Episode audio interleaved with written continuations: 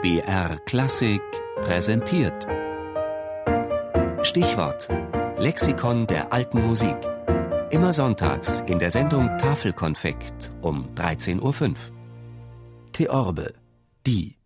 Größtes Instrument der Lautenfamilie.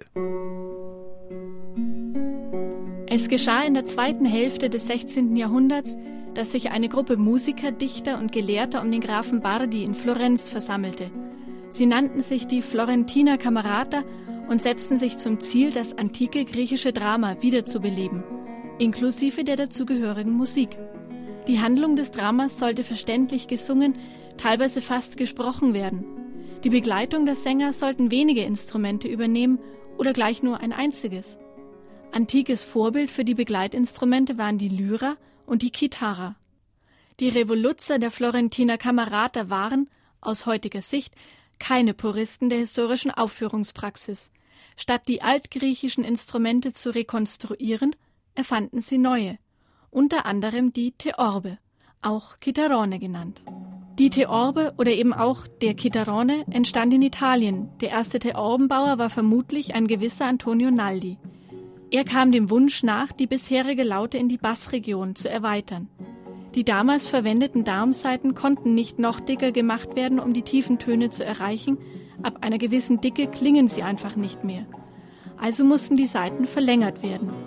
Die Lauten wurden theorbiert, das heißt, sie bekamen einen zweiten Wirbelkasten für die langen Basssaiten. Bis zu 1,70 Meter lang waren diese nun. Gegriffen werden konnten sie natürlich nicht mehr, nur von der rechten Hand gezupft. 14 Saiten hat eine Theorbe, die tiefste ein Kontra G jedenfalls die meisten. Da es damals keine Normierung im Lautenbau gab, entstanden recht unterschiedliche Theorben. Die insgesamt 14 Saiten wurden unterteilt. Es gab sie mit sechs, sieben oder acht langen Basssaiten, entsprechend acht, sieben oder sechs kurze Saiten, die gegriffen wurden. Den Korpus gab es mit einem oder drei Schalllöchern, die aber immer kunstvoll geschnitzt waren. Was allen gemein war, aus den kleinen Lauten der Renaissance waren wahrlich monströse Instrumente geworden. Wie unhandlich. Welch Wohlklang. In den vergangenen Zeiten wurde die Laute viel gespielt. Aber dieses Instrument ist nun fast völlig vernachlässigt, nachdem die Theorbe eingeführt wurde. Diese wird gerne akzeptiert, um die große Arbeit, die es braucht, um die Laute gut zu lernen, zu vermeiden. Der Kommentator Vincenzo Giustiniani machte diese Beobachtung. Die große Arbeit des Lautenspiels bezieht sich auf den schwierigen Anschlag der Doppelseiten der Lauten. Die Theorben waren meist einzeln beseitet, was die Tonbildung sehr vereinfacht. Außerdem mokierte sich Giustiniani, die Theorbe sei mehr geeignet zum mittelmäßigen Singen mit schlechter Stimme. Was sie nicht davon abhielt, ein äußerst beliebtes Generalbassinstrument zu werden.